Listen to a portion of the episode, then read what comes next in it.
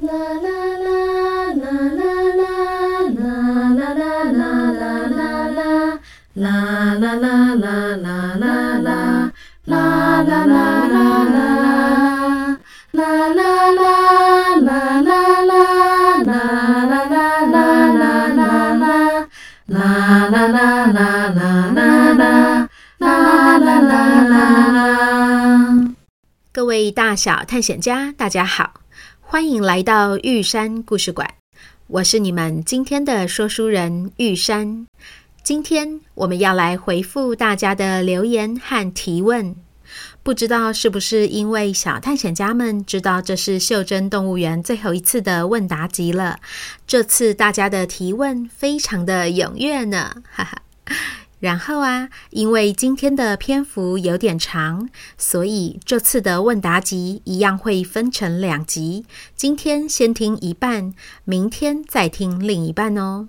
然后今天有听到的有赚到，玉山要直接开门见山的把一大颗彩蛋拿出来放在最前面，那就是我要公布袖珍动物园问答集最后一集的抽奖礼物喽！哈哈，没想到还有礼物吧？噔噔噔噔，它就是超级可爱的食物人明信片。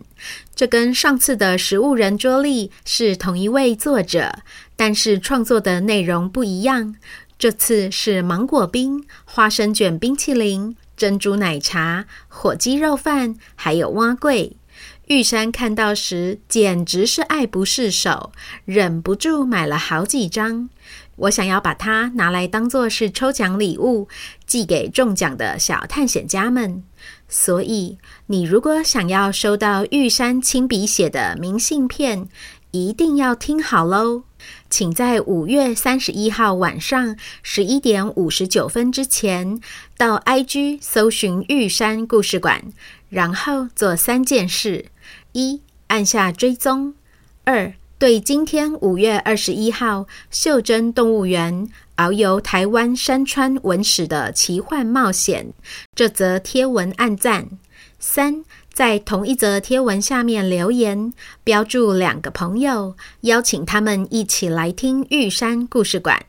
玉山会在六月一号中午在 IG 公布五位得奖者哦。哦，对了。明天的下半集，玉山还会宣布一个开台一周年的全新企划，超级酷的哦！大小探险家们也一定要记得收听哦。那接着我们就来回答问题喽。首先是君宝问：曼妮一开始说不知道她家在哪里，但一到蓝屿又说我们蓝屿没有红绿灯。妈妈说曼妮是故意在淘气吗？以及爸爸说蓝屿是有移动式的红绿灯啊，那到底是发生了什么事了吗？谢谢君宝全家一起听故事问问题，你们的耳朵真的非常的敏锐耶，这么小的细节都听出来了。其实曼妮并没有故意捣蛋，是玉山故事说太快了，我少写了一段。曼尼在跟向阳光回到蓝屿之后，感受到小岛上的温度、海风，同时看到那些爬山的山羊，就突然想起来了。啊，对了，我家在蓝屿了。至于红绿灯，是因为他知道向阳光要找的是行人号志灯，所以才会说。嘿嘿嘿，你们当然找不到行人号志灯啦，因为我们蓝玉没有红绿灯啦。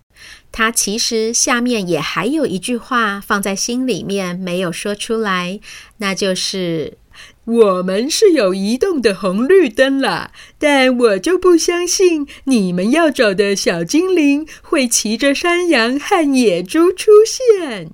哈哈哈，不知道玉山这样说明，小探险家们有被说服吗？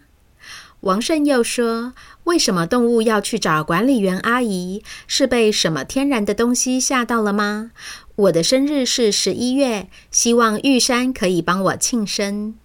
是的，在《袖珍动物园番外篇》第一集里面，管理员阿姨有提到，三个小离岛的动物是被地震吓到才会跑回去找它的哟。其实啊。会写这样的情节，是因为玉山超级无敌害怕地震的。我家住在六楼，我以前的办公室在三十七楼。每次有地震，我都会吓到手脚发软，心脏砰砰跳。在很紧张或是觉得不安全的时候，我和家人们会互相打电话、传讯息，确认彼此都好。就是这样害怕时想家的心情，我才自然而然地写了这样的故事内容，让动物们跑回去找从小照顾他们的管理员阿姨。然后啊，我最近几年发现有一个方法，在紧张的时候很好用，也分享给大家。就是在地震结束、确认自己没有危险后，我会慢慢的深呼吸，慢慢的吸气，再慢慢的吐气。大概十次之后，虽然手脚还是软软的，心脏还是跳得很快，但是慌张和恐惧的情绪就不会持续这么久了。大家下次如果觉得害怕或是紧张的时候，可以试试看哦。至于圣佑的生日，玉山已经把日期记下来了。如果今年十一月玉山还继续在说故事，那我会记得帮你庆生的。同时，也在此先祝福圣佑以及所有的大小探险家健康平安、快乐幸福。祖安说：“海里的动物不能够离开水太长的时间，那向阳光三人要怎么送他回家呢？”谢谢祖安细心的提问。其实不只是海里的动物，连同住在湖泊和河川的动物，像是小螺或是双双兄弟里的其中一只，也不能够离开水太久。所以在故事里，玉山设定的时间是他们在一天内就会被送回家。这里就说到他们跟一般动物不一样的地方了。因为这些袖珍动物是有修炼过的土地与环境守护者，所以除了可以自由地改变身体大小之外，它们身上也有一层薄薄的、几乎透明的保护层罩着，提供它们一天中所需要的水分与养分，同时帮它们隔绝城市中的脏空气或噪音。所以，向阳光才不需要沿路用水桶拎着他们回家哟。因此，这里有两个故事的细节，玉山想要带着小探险家们一起观察。一是鳄鱼曼尼回到兰屿的第一天晚上，是跟着住在夏曼老板的民宿里。因为鳄鱼其实是爬虫类动物，它只要有充足的食物和饮水，是不需要生活在水里的。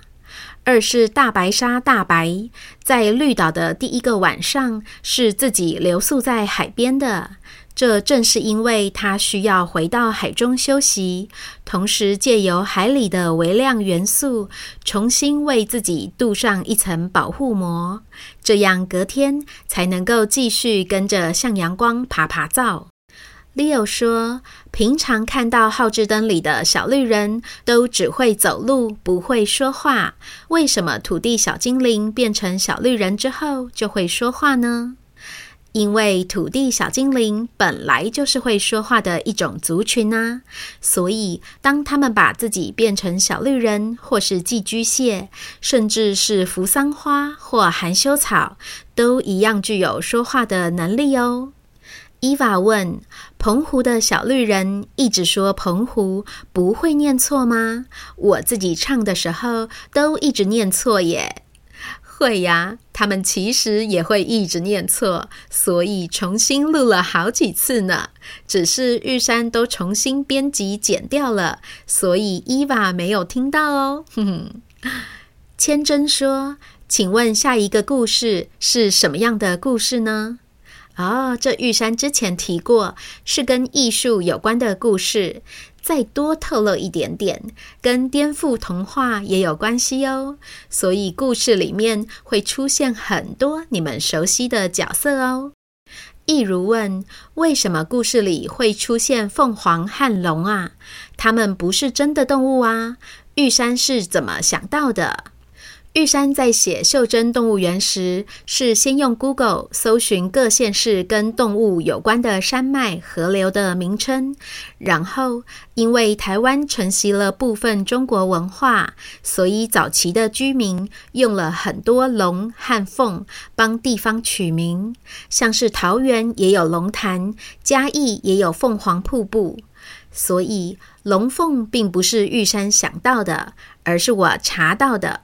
然后啊，虽然龙凤并不是现今世界中真实存在的动物，但是袖珍动物园本来就是一个充满奇幻色彩的故事，所以我并没有太犹豫，就决定录取这两只动物啦。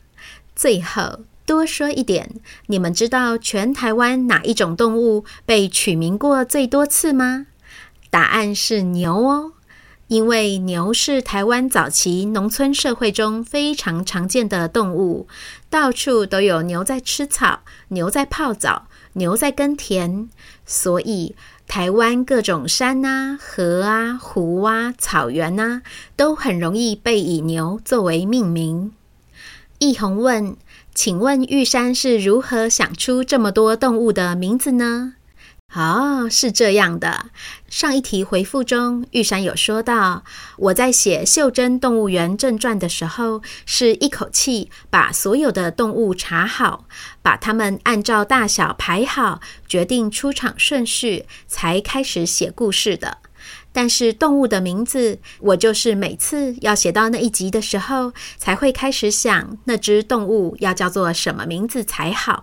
不知道大家有没有发现，玉山用了很多大和小来帮动物取名，因为这样子取名就会变得容易很多。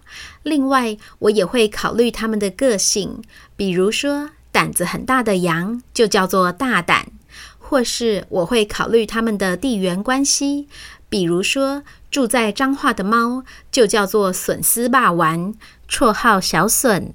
然后他们全家也都叫做霸丸，而贡丸、绿豆、玄武也都是跟地理位置有关哦。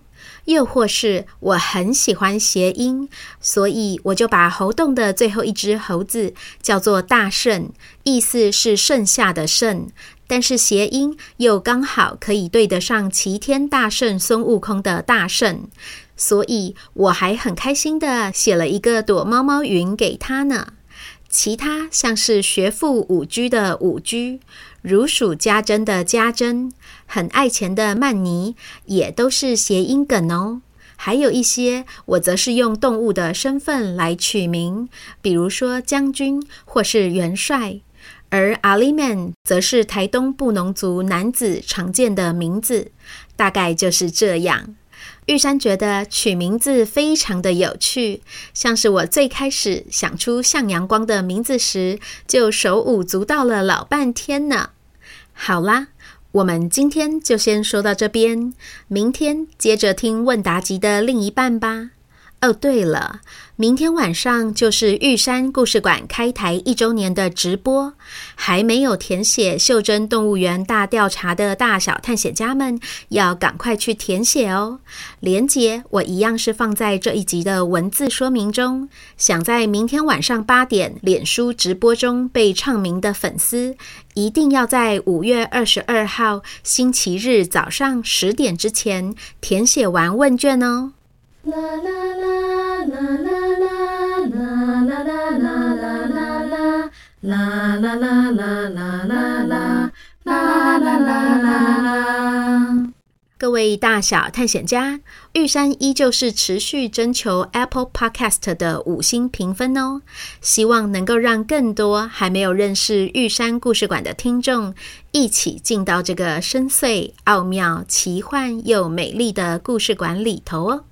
就先这样啦，这里是玉山故事馆，我是玉山，我们下回见。